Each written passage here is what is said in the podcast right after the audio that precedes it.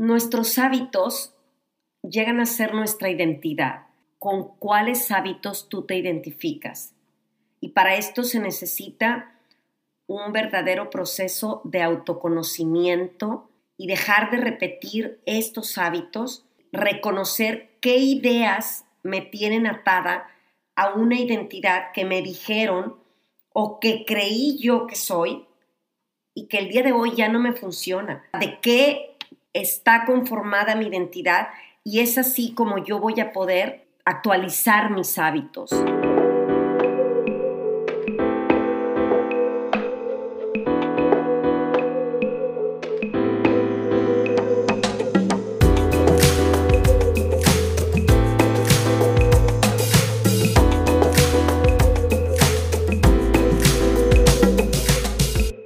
Muchas veces hemos escuchado como pues eres lo que haces y entonces cuando podemos reconocer y ver nuestros hábitos, podemos entonces ver una parte de nosotros que a lo mejor desconocíamos o que no estábamos tan conscientes de tenerla. Entonces analizar, ver, detenernos a ver nuestros hábitos es, es, parte de ese autoconocimiento del que hemos hablado antes. Un hábito es como pues, su palabra lo dice, ¿verdad? Es una práctica habitual que tenemos, una persona o un animal o un pueblo.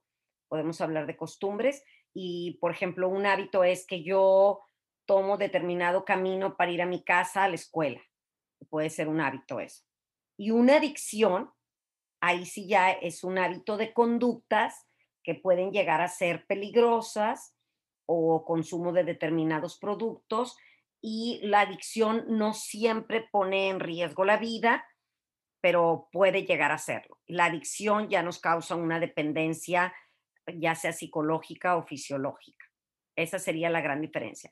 Pero si nos vamos a los hábitos, para mí se me hace que hay palabras claves, porque dije, a ver, ¿qué es lo que somos? Como ahorita Georgina decía, somos lo que hacemos y lo que hacemos tienden a ser nuestros hábitos. Y a mí se me ocurrió la teoría de que los hábitos, hay hábitos raíz, que son los que nos, nos simbran, son parte de nuestra vida la raíz es lo que somos y los hábitos raíz nos nutren, nos protegen, nos dan vida, porque de ahí nos alimentamos. Entonces hay muchos hábitos raíz. Yo les comparto que un hábito raíz para mí, pues es hacer ejercicio, que en este tiempo pues es caminar diario o hacer yoga. Otro hábito es pues trabajar, otro hábito es intentar alimentarme bien. Esos para mí son los hábitos raíz. Luego estarían también los hábitos semilla, que son hábitos que vamos a que deseamos incorporar, sembrar esas semillas y un hábito se cultiva. Me imagino que los hábitos raíz a lo que te refieres es la, el que ya germinó, el hábito que ya lleva tanto tiempo en tu diario vivir, que ya es parte de ti. Y no necesariamente un hábito raíz tiene que ser que lo hayas que lo tengas durante toda tu vida, sino puede ser un hábito que está alimentando. Para mí el hábito raíz es el que está en contacto con tu esencia. Son hábitos positivos, beneficiosos, como les dije, que te dan vida, que nos van a ayudar a lo que llamaría yo en mi teoría el fruto en tu vida. O sea, vas a ser un árbol frondoso, con raíces bien cimentadas. Y por ejemplo, si un árbol lo tienes en una maceta, las raíces crecen en círculo. Para mí eso sería como cuando caemos en esos hábitos destructivos, que nuestros hábitos raíces se pueden pues ser lastimados. Que a través de hábitos ahora sí que saludables, por más chiquitos que sean, es como uno puede salir de, de, tendencias muy autodestructivas que son las adicciones. Porque creo que cuando, cuando es una adicción, pues es porque no te está haciendo ningún bien, o sea, hay un autosabotaje, hay una tendencia pues sí, mala, compulsiva. Justo, creo que es súper importante en los hábitos entender que tienen una relación casi que intrínseca con nuestra autoestima. Es muy difícil que cuando tenemos un sentido de nuestro valor como persona muy dañado, vayamos a tener la confianza en nosotros mismos para creer que podemos mantener promesas a lo largo del tiempo, porque al final, para crear un hábito requieres cumplir una promesa contigo mismo a lo largo del tiempo. Entonces, una parte muy importante que creo yo que está siendo la tierra fértil para un hábito que verdaderamente crezca es la confianza en nosotros mismos y en saber que podemos. Bueno, para eso se me hace súper bueno lo que dice Andreona, de empezar con promesas chiquitas, tratarnos como niños de kinder, que igual y no voy a decir, a ver, soy una floja, estoy harta de mí, y entonces a partir de mañana pongo el despertador a las 5 de la mañana y, y pasan dos semanas estás que te lleva la fregada y te vale, ¿no? Y en vez de eso poder decir, ¿sabes qué? Me voy a empezar a, a dormir más temprano y me voy a dormir y me voy a despertar media hora antes. Y, o sea, como poder hacer poco a poquito y desde el amor a nosotros mismos y desde probarnos que podemos. Y entonces podemos ir avanzando con pasitos de caracol hasta generar cambios mucho más verdaderos, profundos y nutritivos que cuando vienen desde el sabotaje, porque incluso querer hábitos saludables, odio desde el coraje, pues es como sabotaje también, ¿no? Creo que una técnica muy que es muy buena es en vez de tener objetivos, es tener de hecho hábitos o mini hábitos, en donde en vez de que tu objetivo no sea acabar el libro, sino convertirte en un lector, en donde puedes tener el hábito de leer, aunque sea dos minutos, cinco minutos, y no acabar el libro en sí. Y creo que muchas veces no sabemos cómo determinar eso, entonces nuestro objetivo es casi, casi que irreal, no lo logramos, nos frustramos y entonces alimentamos ese hábito malo que luego pueden ser adicciones y se alimenta con la culpa y la vergüenza de no poder conseguir eso, pero como no es lo que tú estás consiguiendo acabar el libro, sino convertirte en un lector, porque convertirte en un lector pues puede ser dos minutos ser lector, pero acabar el libro a lo mejor pues si no te das el espacio ni nada, está cañón y a lo mejor lo puedes acabar en mucho tiempo y ya es un hábito que se puede agrandar y agrandar y es donde se puede hasta convertir, como dice mi mamá, en un hábito raíz. Ahorita con lo que dijo Andreona me acordé porque hay un libro muy bueno que se llama Tiny Habits, que son hábitos pequeños. Algo que hablan en ese libro que a mí se me hace súper interesante es que muchas veces confundimos lo que es una aspiración con un comportamiento. O sea, por ejemplo, mi aspiración es dormir mejor. Entonces, enfoco toda mi atención en dormir mejor, ¿no? Y entonces quiero dormir mejor, quiero dormir mejor. Pero a ver, esa es una aspiración que no puedo alcanzar, no es alcanzable. Lo que es alcanzable es el comportamiento.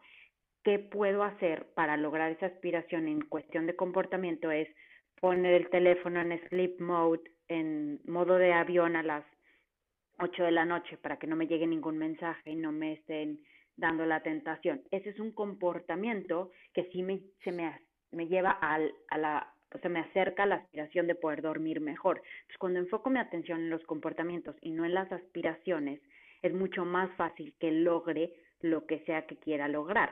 Y en ese sentido, siento que ahí es donde todos nos perdemos y donde nos confundimos. Pero ojo, a mí sí me gustaría nada más como que regresar un poco a lo que había dicho mi cuñada de la autoestima. A mí se me hace muy interesante porque siento que es un círculo vicioso. Yo, por ejemplo, mi hábito del que tú dices ahorita de raíz es organizar cosas.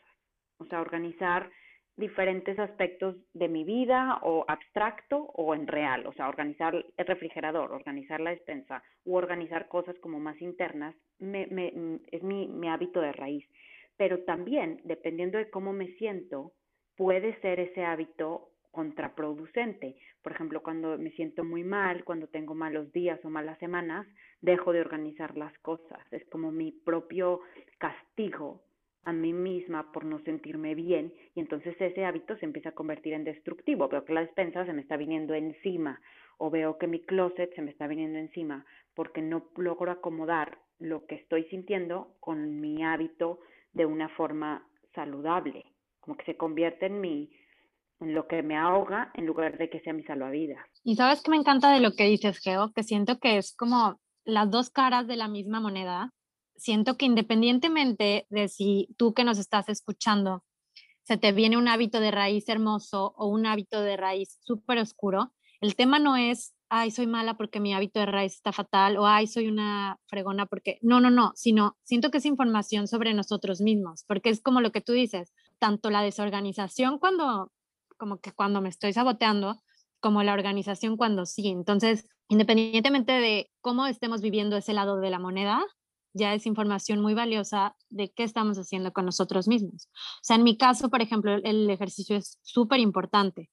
Desde hace muchos años, a mí el ejercicio me ha salvado, de verdad, yo creo que la vida, o sea, en momentos en que me he sentido deprimida y, y por ejemplo, les comparto ahora, bueno, nos cambiamos de casa y estábamos un día sentados con mis hijos muy a gusto en un hoyo de del campo de golf y de repente nos dice un señor, cuidado porque aquí salen cocodrilos. Yo hice un coraje porque dije, chingao, es un lugar donde estoy a gusto con los niños. Ah. Y después de que me dijo eso, tuve que empezar a salir con ellos en la bici y dar vueltas.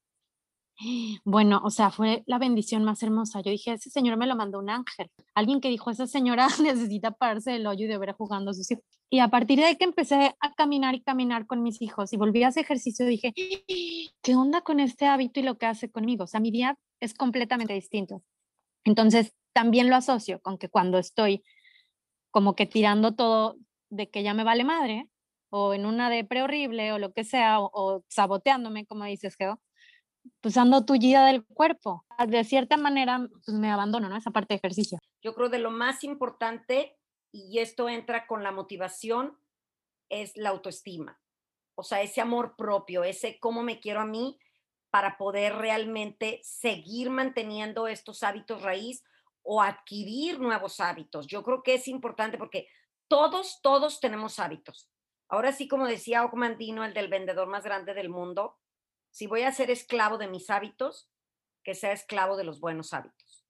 Entonces, si partimos que todos tenemos hábitos, entonces me hace muy importante cuestionarnos cuáles son los hábitos que yo deseo incorporar y que van a tener que ir íntimamente relacionados con lo que yo me quiero, con lo que yo me amo. Y esto tiene que ver también con lo que decía Andreona, de no tener expectativas irreales sino que a veces es mejor como cuando empiezo a meditar y ya quiero levitar. No, empiezo a meditar un minuto, cinco minutos para que se vaya haciendo ese hábito y entonces el, el hábito va a tener que ir siempre acompañado de la acción. Y si está acompañado de esa acción es poquito a poquito. Y este hábito va a poder crear otros hábitos. Y el hábito raíz, yo sí lo calificaría como un hábito positivo, pero que te está haciendo bien. Los demás hábitos son hábitos hierbas, son hábitos insectos, son hábitos que no nos sirven. Entonces, por eso también es cuestionarnos qué hábitos nos constituyen, con qué hábitos tú te identificas y hacernos conscientes de lo que nosotros hacemos día con día.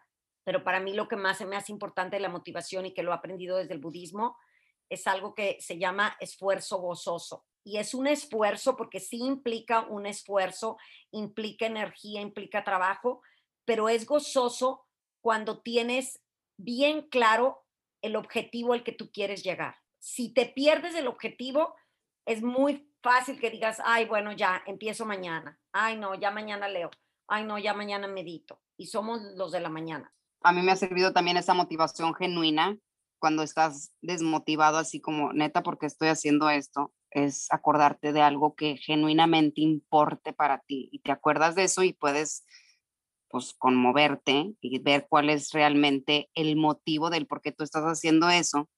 Y creo que los hábitos saludables van muy arraigados de la capacidad de poder aplazar el placer instantáneo o poder aguantarte esa, ese confort que podemos estar buscando inmediatamente. O sea, de hecho, entre tengas más hábitos que a largo plazo te van a dar un beneficio, mucho más saludables son esos, esos hábitos. Si te pones a ver a alguien que no tiene una tendencia o una adicción o algo, raro, es porque tiene hábitos saludables, porque, porque logra aplazar ese placer y llega a esa paz genuina. Es inevitable hablar de la perseverancia, de esa gotita que es diario, diario, puede hacer un, un hoyo en una roca. Hemos de hablar de voluntad. Cuando hablamos de hábitos, todo mundo habla de es que no tengo fuerza de voluntad, es que no tengo fuerza de voluntad. Y a mí me encanta esto y que lo aprendí de, pues ahora sí que de Alanon o de donde sea, pero es la buena voluntad. Y la buena voluntad otra vez tiene que ver con la autoestima, con ese amor propio. O sea, yo lo voy a hacer por buena voluntad, no necesito fuerza de voluntad. Oye, pero sabes que algo ahorita que mencionas, obviamente la motivación es una parte, yo siento, elemental, fundamental en este proceso. Pero, por ejemplo, este señor del que les hablaba yo del libro de los hábitos pequeños, él habla que muchas veces el problema también radica en la motivación, porque la motivación es... No se puede confiar en ella. No puedes agarrarte solo de la motivación, porque la motivación va a haber días que va a estar y va a haber días que no está. Exacto. Y si te agarras de la motivación, no vas a poder lograr absolutamente nada. Entonces, La motivación obviamente se usa como un instrumento, se usa como un motor para iniciar, pero no debe ser la motivación lo que haga que hagas las cosas, porque va a haber días que no la vas a tener, a ver, te vas a parar mil veces y no vas a querer hacer lo que tienes que hacer. Cuando empiezas por poquito a poquito a poquito, no necesitas tanta motivación porque estás haciendo cosas pequeñas. Este hombre, según si es el mismo, habla de cómo tenemos que fijarnos que nuestros hábitos o ese comportamiento que queremos que cambiar, que sea fácil. Son pasos de bebé. Ajá, y que en el principio sea fácil y placentero. es en el ciclo este de vergüenza, de juicio, culpa, que es el que te engancha en no lograr nada, ¿no? llegas a las elecciones. siento que al principio tenemos, o bueno, yo tengo que tener claro que el principio no es, el fin en sí mismo no es el hábito, sino es creer en ti mismo. Entonces, si necesitas que al principio tus hábitos sean despertar y tomar un vaso de agua, lo importante no es, ay, es el hábito del mundo, no inventes, ¿qué voy a lograr con un vaso de agua? No, lo importante es que puedas confiar en ti mismo y que digas, oye, wow, ya, llevo dos meses tomando mi vaso de agua, soy una persona confiable, porque eso es lo primero que tenemos que curar, creer en nosotros. Y el hábito en sí mismo, ya después te pondrás hábitos que valgan por el hábito en sí mismo. ¿Sí me voy a explicar? Claro, por eso mucha gente habla de cómo es súper saludable y súper recomendable a primera orden del día este, tender tu cama porque te da esa sensación de, de, de accomplishment, de, de productividad. Y yo lo hago antes, o sea, me muero por ir al baño, y lo hago, de que no importa, o sea, porque lo tengo que hacer y es un hábito que ya se te queda y te, y te entrenas, ¿no? Neta, te entrenas. Haciéndote el baño, sí, claro, sí, sí entiendo tu sentimiento. súper rápido y algo que quería decir de la autoestima, muchas veces no habría que esperar a tener la autoestima para hacer ese hábito, sino a través del hábito vamos a ganar ese amor propio. El objetivo no es la felicidad, es a través del hábito como vamos a alcanzar esa autoestima, no de que pues hasta que me ame, no, a través de los hábitos te vas a amar. Pero aquí por eso yo les digo lo importante de que tengas una meta realista totalmente, a lo mejor pequeña, ahí entra el saber que va a ser un esfuerzo gozoso. Yo diferiría un poquito en lo que dijiste, Andreona, de que, que sea placer. A lo mejor el hábito al principio no va a ser placentero ni tantito, pero puede ser algo pequeño. O sea, en lugar de sentarme a meditar media hora, pues puedo empezar por meditar cinco minutos y a lo mejor sí los aguanto. Si voy a correr un maratón, cualquier entrenamiento empieza hasta por un kilómetro. Claro, este autor habla de que sea fácil, si vas a querer meditar, que no tengas que ir a casa de tu hermano por el cojín, así que sea fácil y que de alguna forma ese, esa facilidad y eso que ya lo estás haciendo te va a dar ese placer que creemos no obtener al hacerlo sea, porque pensamos que vamos a sufrir y por eso no lo queremos hacer. Luego te da cierto placer ya cuando lo haces, pero antes dices, ay, no, gracias, pero con permiso yo no quiero. Claro. La otra cosa que yo quería decir, que quiero puntualizarlo muy bien, es como un hábito que incorpores a tu vida o un hábito raíz, que son los que te nutren. Estos son como en la rueda de la vida, es un engranaje y algo que estás haciendo positivo para ti, eso va a afectar en tu trabajo lo del trabajo va a afectar en otra cosa. Entonces, por eso es importante, porque esto nos va a ayudar a que ese esfuerzo sea gozoso, porque yo voy a saber que si yo empiezo a caminar, no nada más va a afectar mi cuerpo físico, sino que va a afectar a la rueda de la vida, en toda la rueda, a nivel emocional, a nivel amistad. Entonces, por eso a mí, de verdad, se me ocurrió esta teoría de los hábitos raíz, estar todos los días como el principito, cuando se despertaba todos los días y arrancaba los boabs, porque los boabs eran los árboles gigantes que podían destruir su planeta. Y sabes que cuando dijiste eso de como todo el círculo, amistades, bla, bla, también a mí me gustaría decir que como que incluso va, o sea, en nuestro mundo interno, en nuestras emociones, en nuestras creencias, porque, por ejemplo, también hay veces que un trauma muy fuerte, una creencia muy fuerte, de repente sana un hábito de alguna manera que no quise decirlo así porque no es como muy profesional, pero mágico. A lo que voy es, ok, ¿cómo? Porque siento mucha culpa por una situación con mi mamá, ¿no? Y después vas a terapia, sana la situación con tu mamá y de repente empiezas a bajar de peso. ¿Ya me entienden? Claro. Que también hay hábitos que están arraigados en trauma y en, en vivencias. Es que de hecho, o sea, cuando tenemos un trauma y luego volvemos a vivir algo parecido, reaccionamos como si el trauma ahí estuviera presente, como si el agresor ahí todavía estuviera y es, un, es por hábito esa reacción. Si no logramos desapegarte y decir, estoy reaccionando como si estuviera reviviendo y reviviendo y reviviendo el trauma, pues nada más alimentas y alimentas ese trauma y se hace un hábito raíz, como diría mi mamá. Sí, y, lo que dice mi mamá es justamente entonces esa integración entre lo que pienso, lo que siento y lo que hago a través de los hábitos vas a ser más congruente en tu vida. Pero ahí es cuando yo siento que por supuesto que sí, o sea, nada más siento que a veces estamos muy enganchados en cambiar los hábitos, lo cual está bien, pero también si te vas un poquito a lo que siento, también puede ser que el hábito fluya mucho más fácil. No estar desde la superficie queriendo cambiar el hábito, el hábito, el hábito. Sí, claro, pero ¿de dónde viene ese hábito? ¿De dónde viene que yo en autopiloto sea súper distraída con los números? Ok, igual y si enfrento mi, miedo a la vida adulta y a la responsabilidad que implican los números, naturalmente voy a tener una barrera menos enorme cuando escucho un número de escuchar ti. Claro. Y voy a decir, ok, o sea, mi hábito de no involucrarme con los números se, está sanando a partir de mi necesidad de ser responsable. Bueno, lo que yo aquí ya lo que está diciendo Andrea, a mí me lleva mucho a lo que es la raíz de la adicción. Y la raíz de la adicción, si nos metemos un poquito a hablar, tiene que ver con una inmadurez emocional todas las adicciones y no tienen que ser adicciones que pongan en riesgo nuestra vida, sino cualquier adicción, adicción a la comida, adicción a lo que sea, es una, la raíz tiene que ver con la inmadurez emocional. Entonces, a la hora que aprendemos, como tú dices, a sanar nuestras heridas y en lugar, a mí me encanta para jugar con las palabras, ¿no? Y reaccionar. Un hábito es una reacción habitual. Entonces, si dejo de reactuar y actúo, no reacciono, sino actúo como por primera vez, o sea, hago un alto y digo, a ver, esta persona me cae muy mal porque siempre dice esto y esto, o porque siempre me interrumpe. Y si yo hago un alto y digo, a ver, ¿qué se está moviendo en mí? Y entonces a lo mejor ya voy a actuar de diferente manera. Sí, ya vamos a empezar a hablar un poquito de adicciones. Ahora sí, cuando, cuando dejamos de tomar, y decimos traemos malas actitudes o traemos la borrachera seca, ¿qué es esto? Ya no estás consumiendo, ya ese hábito a lo mejor lo, lo cambiaste el hábito, pero traes las mismas adicciones. ¿Por qué? Porque realmente no has saciado ese vacío que querías alimentar con ese comportamiento.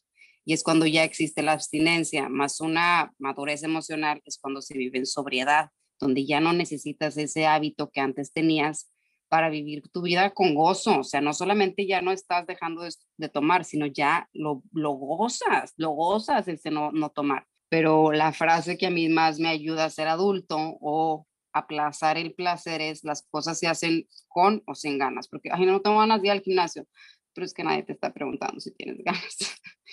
y pues vas al gimnasio, hasta de cuenta. Y entonces aplazas ese, ese placer a largo plazo. Es una línea muy fina en donde podemos estar de un lado del otro. O sea, si yo, por ejemplo, con todo lo que han dicho hasta ahorita, me regreso a lo que les comentaba de mi hábito de, de organizar, a ver, o sea, cuando me estoy autosaboteando, pues dejo de organizar porque es mi manera como de castigarme a mí misma porque algo no está bien o algo no está funcionando.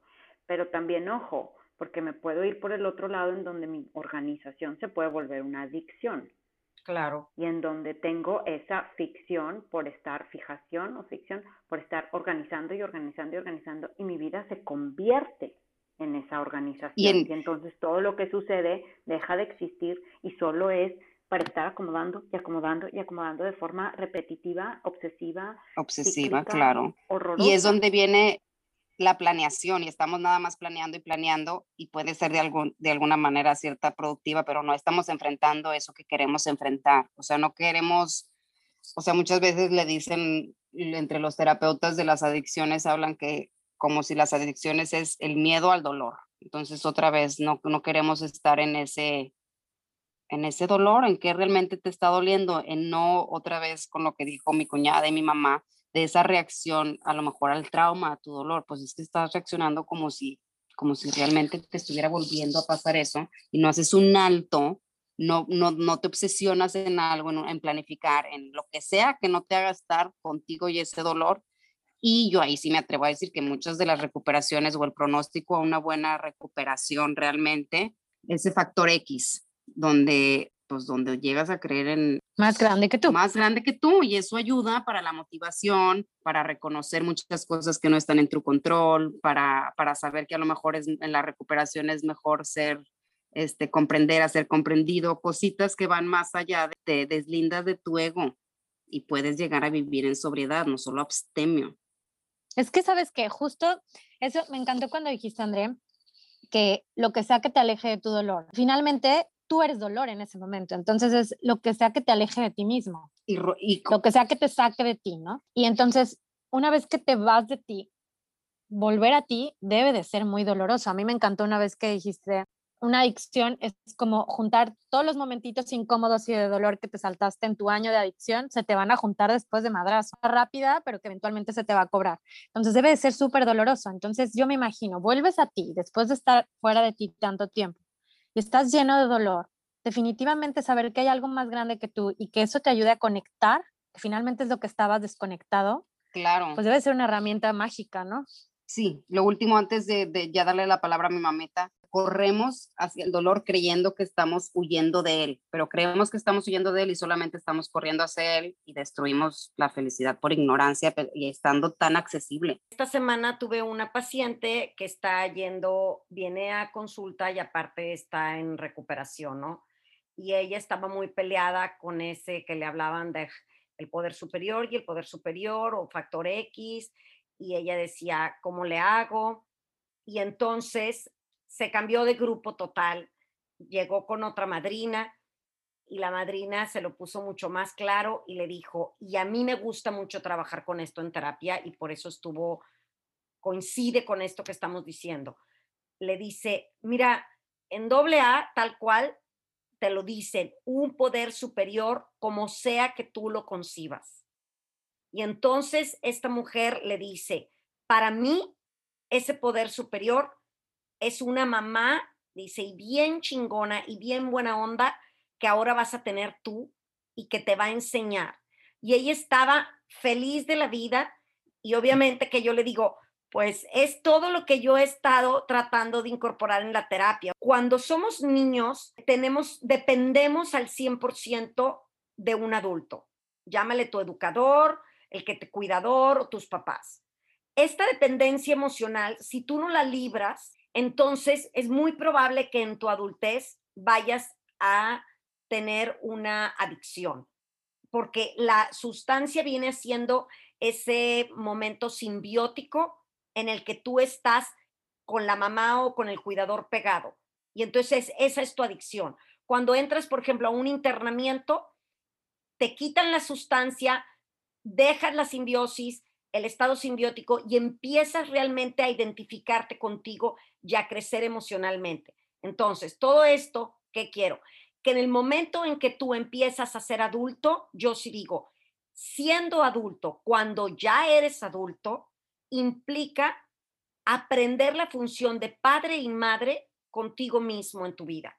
Y para mí, fuera de que quieras ponerle Dios o como le quieras llamar, esa función padre y madre para ti puede ser ese gran poder superior que empieza a guiarte y que te va a enseñar desde tu sabiduría a poder realmente ya no depender emocionalmente de alguien más, sino de ti mismo, porque tú poco a poco vas a ir aprendiendo. Puede haber alguien que nos escuche que no esté tan familiarizado con, con todo esto del poder superior y doble A y los programas de los 12 pasos que inició con doble A y el primer paso es admitirte impotente ante X, el alcohol o ese, ese comportamiento obsesivo compulsivo, sustancia, y el segundo es llegamos a creer que un poder superior nos podría regresar el sano juicio. Y es ahí donde mucha gente se atora, donde dicen, ¿de qué me estás hablando? ¿Cuál poder superior? Si existiera un poder superior, ¿cómo permitió que mi vida estuviera así?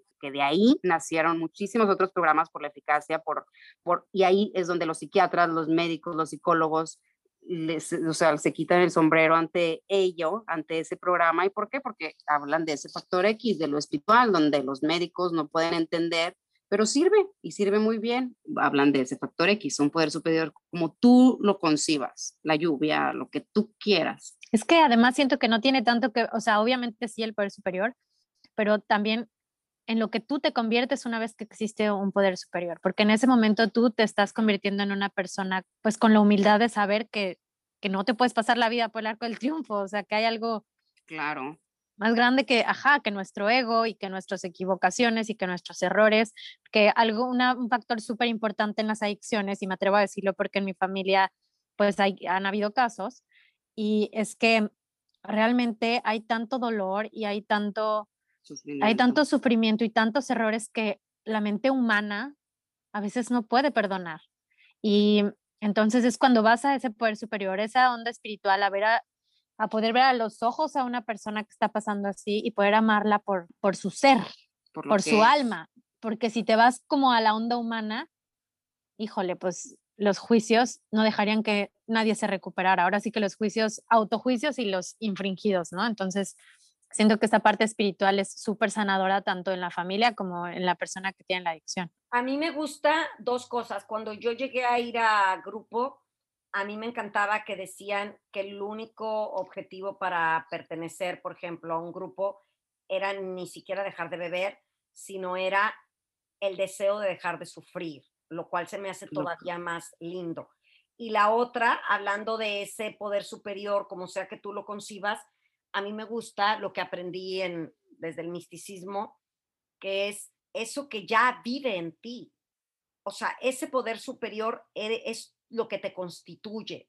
O sea, no es algo apartado de ti como nos han hecho creer.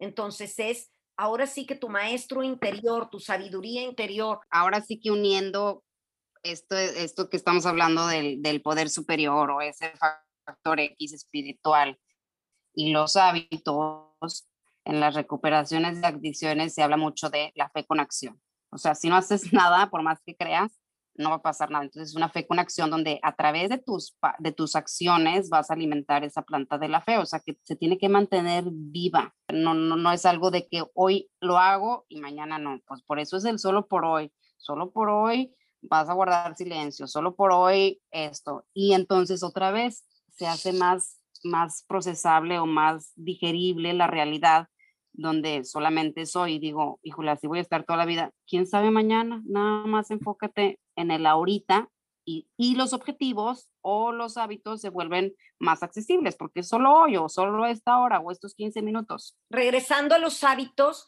para mí, incorporar un hábito más que eliminarlo. Incorporar un hábito habla poner una acción. O sea, ponerle ya acción, si no, claro. más va a quedar en el sueño. Y a mí me encanta la palabra tanto recuperar como incorporar, porque volvemos a lo mismo, habla de algo dentro del cuerpo y recuperar es regresar a tu cuerpo. A lo que ya somos. Para, exacto, para poder realmente hablar de hábitos, bueno, yo creo que ya así como para hacer un pequeño resumen. Es la motivación va a ir ligada a tu autoestima. La autoestima es un proceso de autoconocimiento. O sea, para llegar a amarnos, para llegar a tener esa autoestima, es importante conocernos y conociéndonos es como podemos llegar a ser, como la acabo de poner en, en el Instagram, el amor de mi vida soy yo. Si parto de que el amor de mi vida soy yo, es más fácil que yo pueda adquirir buenos hábitos porque yo estoy procurando y todo va a ir encausado para yo poder ser mejor y tener beneficios para poder compartirlos a los demás. Luego, es la motivación, que tiene que haber ahí clarito un esfuerzo gozoso. Nadie dice que no va a haber esfuerzo. Es verdad lo que dicen muchos autores de que la motivación a veces no va a estar ahí, pero para eso es importante un compromiso. Un compromiso que tú ya tengas claro, si yo hago esto por tanto tiempo, voy a recibir este beneficio. Entonces, poderlo hacer. Luego, los hábitos raíz tienen algo que me encanta, es una reacción en cadena, porque eso te va a hacer un árbol más frondoso, va a dar frutos, va a dar todo. Es que yo todos esos hábitos que pensé que me iban a, híjole, a encarcelar, a hacerme esclava, son los que me han dado una libertad. O sea, es así como eh, pensé que me iban a limitar esos comportamientos y al contrario me dieron una, era una guía a donde hay mina. Aquí está el campo minado y te estamos diciendo, aquí hay una mina, aquí hay otra mina, aquí hay otra mina y yo esas guías las veía como, pues otra vez, como una esclavitud y al contrario, me han dado una libertad impresionante en donde yo era esclava de ese comportamiento. Por eso importa mucho otra vez, ahora sí resumiendo, la motivación, donde te tienes que dar cuenta que, que ocupamos ayuda, que, que, que, somos impotentes ante eso. Así. Cuando tú decías ahorita, Andrea, el hábito raíz, ¿por qué me gustó? Porque dices, esa, estabas diciendo algo ahorita que... De limitaciones y libertad. Ah, la libertad, la libertad, la libertad. Un hábito raíz te va a dar libertad, porque fíjense Exacto. cuando estuve investigando cómo podía yo relacionar la teoría de los hábitos con la teoría de la raíz y el árbol y el fruto, una raíz, fíjense muy bien, el fondo de la tierra va recto hasta el centro y es, podríamos decir, infinito. Pero si la raíz no se va directo en vertical hacia el centro, se va a enredar más fácil con las de otros árboles. Entre más profundo sea tu hábito y más vertical vaya hacia tu centro, más libertad te va a dar. ¿Libertad para qué? Para crecer, libertad para poder tener mejores hábitos. Entonces, esto sí lo hace súper importante, que como dice Ogmandino, voy a ser esclavo de los hábitos, que sea esclavo de los buenos hábitos. Y yo aquí sí me, me atrevería a corregir, no a corregir, a modificar un poco, que cuando soy esclavo de los buenos hábitos, no soy esclavo. En realidad estoy viviendo la libertad. Una es sagrada. porque realmente estoy en sintonía, pues ahora sí con ser un mejor ser. Y lo otro que tú estabas diciendo, Andrea, me encantó porque verdaderamente no somos seres autónomos. Entonces, nuestros hábitos afectan a otros y entonces aquí es donde entra la interdependencia. La interdependencia de que deberíamos de ser más responsables de que lo que yo hago, aunque sea el caminar diario, estoy ayudando a mis hijos, a mis nietos, a mi planeta entero. Cuando yo como bien estoy ayudando a la comunidad entera, entonces un acto, un hábito beneficioso va a tener... Tiene un potencial impresionante. Exacto. Y, puede ser... Tiene que ver con el conocimiento de la ley de causa y efecto. Exactamente, y creo que aquí podría yo decir también que, que, nos demos cuenta la importancia de las mini acciones. O sea, que una acción, por más chiquita que sea, puede tener un potencial de ser multiplicado, ya sea a beneficio o a perjudicando a ti ya al mundo entero. Y entonces, entre más me doy cuenta que todas mis acciones tienen una consecuencia, lo hago, acoge. O sea, imagínate que yo recoja una basura y mi sobrina me ve y ya se le hace normal y se permea. O sea, todo, todo se permea, todo, todo se comparte. Cada hábito precisamente viene de hábitat, viene de una familiarización y somos seres condicionados. Entonces, nuestros hábitos nos definen Punto. Claro. Nuestros hábitos llegan a ser, a formar nuestro carácter y nuestro carácter nuestro destino. Entonces, por eso es importante explorar. ¿Y por qué es importante en la experiencia humana esto? Porque finalmente regreso a lo mismo, porque tendríamos que ser más responsables con esta interconexión de lo que les hablamos, porque no somos burbujas separados. Entonces, somos seres que realmente tendríamos, y lo repito, hacernos responsables de nuestros hábitos, porque este es nuestro hábitat donde vivimos. Y yo diría que pues por ley de, por leyes universales, o sea, porque cada acción tiene su consecuencia. Por muy diferentes que nos sintamos de la inteligencia artificial, pues la inteligencia artificial se hizo a partir de la inteligencia no artificial. Y por supuesto que nuestro cerebro está cableado de cierta manera y repite ciertos patrones, que esa es otra cosa muy importante de los hábitos. O sea, el hecho de hacer un hábito lindo, pues también va a generar cambios tanto físicos como a nivel neuronal y en nuestro cerebro para seguir alimentando esos hábitos. Entonces, pues siento que al final, ¿por qué somos seres de hábitos? Porque somos, tenemos un software que se mueve por, por un circuito. Incluso la energía, un esquema y la energía que ocupa nuestro cerebro es mucho menor con los hábitos que si todo el tiempo estuviéramos conscientes, ¿no? Y que, que está increíble, pues poder ganar esa neuroplasticidad para cambiar de circuito, para cambiar de carretera, para cambiar de esquema, para porque están forjados nuestros Y ese piloto automático, ¿no?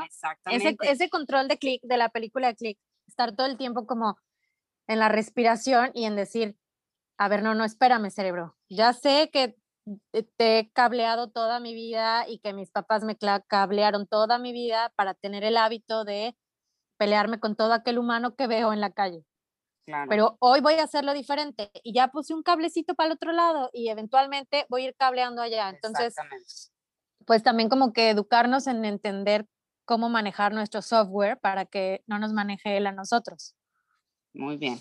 Y porque hábito, hábitos tiene que ver también con entrenar nuestra mente.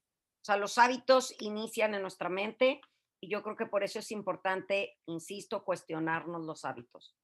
Para concluir, a mí me gustó mucho con nuestra libertad es sagrada, nuestra responsabilidad es absoluta y entonces aquí aplicarlo a qué hábitos nosotros queremos elegir, que sí creer que podemos cambiar esos hábitos y que no somos seres determinados, que es muy difícil cambiar, sí, pero que... No, no imposible. Y que finalmente lo más triste es que es un, el cambio es una constante. Estamos cambiando. Claro. Lo más triste es que estamos cambiando para lo mismo. Entonces, si estamos cambiando, pues realmente, como dijiste tú ahorita, Andrea, hacer un alto, Andrea Torres, hacer un alto y poder realmente decir, quiero esto o no lo quiero. porque es tan importante en la experiencia humana? Porque somos seres volitivos, porque tenemos voluntad. Y si estamos nada más siendo esclavos de los hábitos que nos perjudican, entonces no estamos ejerciendo una capacidad humana que es la capacidad de poder... De elegir, el libre albedrío. Que no elegir también es una elección. Exactamente. Parafraseando una, un escrito de Tish de verdad, él dice, la liberación significa, la liberación de estos hábitos, ¿verdad? Ante todo, romper con la prisión de nuestro pasado. Hemos de reunir el valor necesario para alejarnos de nuestros hábitos pasados, de nuestras rutinas viejas, conocidas costumbres. Estas cosas no nos aportan verdadera felicidad, pero nos hemos acostumbrado a ellas, a estos hábitos, de tal modo que pensamos que somos incapaces de abandonarlos. Como dice la expresión vietnamita, siempre volvemos a nadar en el mismo viejo estanque, aunque esté embarrado simplemente porque es nuestro. Y aquí la verdadera invitación es, ¿por qué privarnos del lago cristalino, del refrescante mar azul, con una playa que se extiende hacia un nuevo horizonte? Hemos de practicar el autoconocimiento, la atención plena, para liberarnos de esos viejos hábitos que nos mantienen apegados al pasado atrapados en el limoso y viejo estanque del dolor, la nostalgia y el arrepentimiento. Ya nada más, ya para cerrar, yo creo que está padrísimo que todos nos llevemos de tarea tener algún nuevo hábito chiquitito y acordarnos que el inicio de los hábitos ahorita es ser unos niños chiquitos que estamos demostrándonos que sí podemos, que sí nuestra palabra sí cuenta, que sí estamos primero que los demás, darnos ese valor para el tronquito chiquitín, hacerlo súper grande. Y raíz, como dice mi mamá, engrenar. Y que el punto número dos sería que ese hábito chiquitito va a ayudarte a confiar en ti y a tener una autoestima mejor. Claro. Es perfecto porque en realidad una de las cualidades de un hábito raíz es que te ancla. O sea, entre más grande tengas tus raíces, más ramificaciones y entonces sí vendrán los tiempos difíciles y entonces las raíces y esos hábitos raíz son los que te van a mantener de pie en las dificultades. Muchísimas Muy bien. gracias y recordar que somos interconectados y que el hábito que tú vas a adquirir hoy va a afectar a tu comunidad, a tu familia, a tu esposo, a tus hijos. Son como semillas que algún día van a germinar. Semillas, semillas. De ley. El otro día leí una frase de Marta Monteso, que es una chava que me gusta mucho cómo escribe, y dijo, la diferencia ahora que llegó la primavera entre una flor y nosotros es que nosotros elegimos en qué tierra crecemos. Así que a ponernos las pilas y crecer en tierra linda. Y hablando de tierra, también tiene que ver con nosotros poder crear ese ambiente interno o externo. Las condiciones. Las condiciones para poder tener un hábito mejor. Muchísimas gracias a todos y no están solos. No están solos.